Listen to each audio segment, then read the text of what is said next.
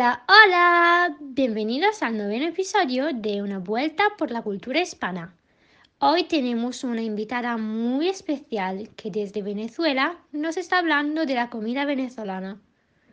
Ahora damos la palabra a Rosa de Hablemos Spanish. Hola, ¿qué tal? Bueno, primero que nada quiero agradecer a Acción Español por invitarme a ser partícipe de, este genial proyecto. Eh, mi nombre es Rosa, soy profesora de español y literatura y casualmente estudié cocina eh, hace algunos años. Me recibí como cocinera en mi país, Venezuela. Y hoy vamos a hablar de un tema muy interesante que me encanta, que es eso, ¿no? ¿Cómo se compone la gastronomía venezolana? Bueno, para pensar en eso es necesario em, recordar que Venezuela se encuentra en el Caribe. Esto le ha dado la ventaja de tener un clima estable, pero también variado. Por un lado tenemos las playas, pero por otro también montañas, llano, desierto, selva, de todo. Esto le da características peculiares a su tierra, como una de las más fértiles de la región latinoamericana y por ende le da una gran variedad de frutas, verduras y hortalizas que influye directamente en esa gastronomía que, bueno, cambia eh, en cada región del país. Esto quiere decir que no es lo mismo lo que se come en los Andes que lo que se come en la región insular o en el oriente. Cada lugar tiene sus diferentes particularidades. Y bueno, ¿a qué se debe esta riqueza? En principio se lo debemos a las grandes migraciones españolas, francesas, portuguesas, chinas y africanas que ocurrieron en dos grandes periodos de nuestra historia. El primero a partir de la colonización, trayendo consigo el aporte de la gastronomía mediterránea, y luego, con la llegada de las guerras, una segunda ola migratoria que se sumaría también a nuestra mesa y que se mezclaron con nuestras raíces indígenas. Es muy importante para nosotros la africana, de la cual hablaré un poquito más adelante. En resumidas cuentas, yo voy a resaltar algunos de nuestros platos como más populares, ya que, bueno, la lista es demasiado extensa. Voy a comenzar por la famosa arepa, que quizás es la mayor representación de nuestra gastronomía a nivel mundial. Es elaborada con el ingrediente principal de la cocina caribeña, el maíz, que se puede rellenar con cualquier cosa. Y cuando digo cualquier cosa, es cualquier cosa. Puede ser ensalada, dulce, frijoles, carne, embutidos, arroz, lo que quedó en la nevera el día de ayer, cualquier cosa. Se puede hacer asada, pero también freída.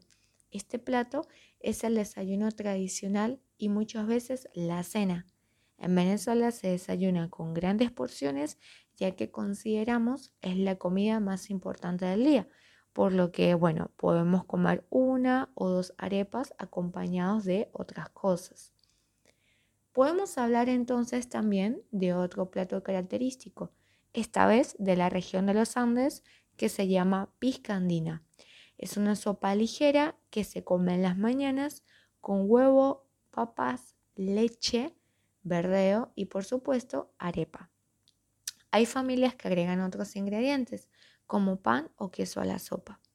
Viene muy bien durante el invierno, pero se come en todo el año y especialmente los domingos como un desayuno familiar. Otra comida muy importante también de los domingos y de esta región Em, ya que los jóvenes le comen a regresar de fiesta en las plazas de los pueblos o las familias al salir de misa en los mercados populares, son los famosos pasteles de yuca. Es quizás, bueno, una de mis comidas favoritas. Es un pastel de masa hecha de yuca o mandioca en algunos países y que tiene diferentes rellenos. El más popular es el arroz con carne. Estos pasteles también se comen con muchas salsas, ya sea de tártara, picante o de cilantro, por ejemplo. Agregaré a esta lista dos platos indispensables en nuestra gastronomía. El primero es propiamente del mes de diciembre y se llama ayaca. La ayaca, bueno, es mi plato super mega favorito, representa la unidad familiar. Es un ritual, su elaboración y bueno, tiene mucha carga emocional por la fecha en la que se elabora. En este tiempo se reúnen familias enteras en la casa de los abuelos por lo general y el proceso es interesante ya que es jerarquizado. Las abuelas preparan lo más importante, el guiso, y los más pequeños lavan las hojas de plátano donde serán envueltas. Pasa también algo muy interesante con esto. La yaca se prepara diferente según la región. Se le incorporan otros tipos de verduras, por ejemplo, o cambio de preparación. Eh, en mi región, que es la andina, por ejemplo, el guiso no se cocina antes, sino después, a diferencia del resto del país, que el guiso es cocinado antes de su preparación. En general tiene pimentón, aceitunas eh, verdes, uvas pasas, cebolla, cebollino verdeo, carne de cerdo, carne de res y pollo. Y en la región peninsular se le incorpora pescado en vez de carne o en el llano se le agrega huevo, zanahoria y papa. Sus orígenes se remontan a nuestros aborígenes, donde los indígenas preparaban una especie de bulto de carne que era guardado por largos espacios de tiempo incluso hasta llegar a su fermentación. Hay dos teorías para el nombre, una que proviene de la lengua tupí-guaraní, ayacá, y otra que significa allá y acá, para decir que se le pone de todo un poco al plato. Y es cierto, la verdad. Las familias hacen suficientes para comer durante todo el mes de diciembre y, de ser posible, en enero. Con los comienzos de la colonización y la llegada de europeos, especialmente españoles, sirvieron de base para mezclarse, dando lo que hoy conocemos como comida criolla o bueno, comida venezolana. Algunos ingredientes que sumaron fueron el aceite de oliva, especies, vino y trigo. Junto con los españoles también llegaron los africanos. Su gastronomía y preparación se parecía más a la de los indígenas, como por ejemplo comían muchas verduras, eh, poca sal y pimienta, abundante aceite de palma y sésamo. Más arriba comentaba sobre la importancia de la cultura africana en Venezuela. Y es que gracias a ellos tenemos el pabellón, que es nuestro plato nacional. Este plato tiene sus orígenes en el siglo XVIII aproximadamente y es básicamente la reunión de sobras de las comidas que quedaban de la semana, que por lo general era arroz, frijoles o caraotas y carne desmenuzada. Solo se preparaba en el momento el plátano freído. En algunas regiones se le ha incorporado con el tiempo huevo o aguacate. Es una comida que no tiene fecha especial, pero que saca una sonrisa cada vez que anuncia la abuela que hará pabelloncito para el almuerzo. Otro plato para destacar es de la región zuliana, ya que su popularidad, al igual que la piscandina, ha trascendido a otros estados y se llama patacones. Se hace con plátano verde, ya que será la base principal, y funciona como una cama. Se cocina freído y luego se aplasta para después incorporarle diferentes ingredientes que va desde pollo o carne hasta vegetales y huevo. Después se le coloca una capa más arriba aunque hay que admitir que comerlo, bueno, es un poco difícil porque es como un gran sándwich. Soringe se remonta a la época de la colonización también, ya que si bien existía la banana, no se conocía el plátano, el cual fue traído por los españoles. Con respecto a la región insular, es muy variado también.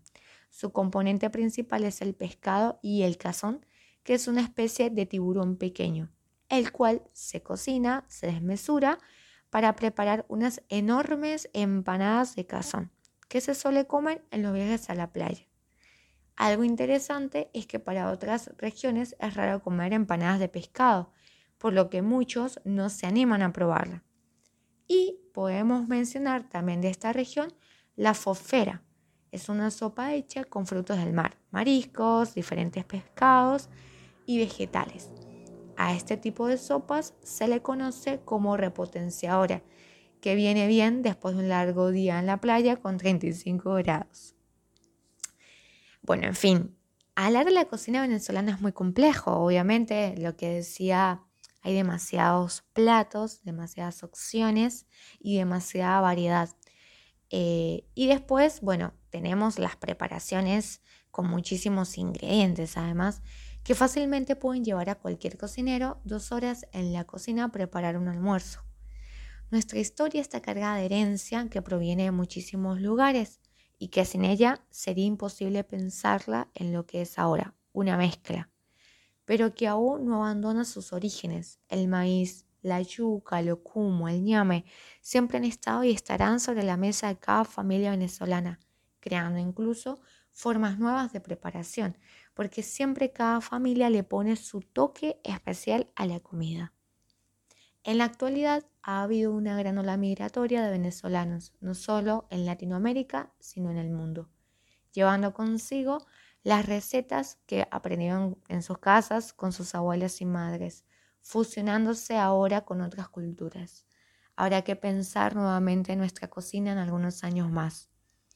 Hasta aquí hemos llegado por hoy. Bueno, espero hayan disfrutado esta resumida charla de un tema tan extenso que se merece, bueno, mucho más. Anímense a probar alguno de estos platos típicos. Eh, estoy segura que va a ser un, choque de sabores. Y bueno, si tienen cualquier duda o pregunta, no duden en consultar. Nos vemos. No olvidéis seguir a la profe Rosa en su cuenta de Instagram arroba Hablemos Spanish. Llegamos al final del noveno episodio de Una vuelta por la cultura hispana. Si te gusta nuestro podcast, suscríbete. Estamos en Spotify, en Google Podcast y en YouTube. En nuestra cuenta de Instagram, arroba acción-español, puedes encontrar todos los contenidos que necesitas para aprender español. Te esperamos. Gracias por escucharnos. Nos vemos en 15 días con otro episodio de Una vuelta por la cultura hispana.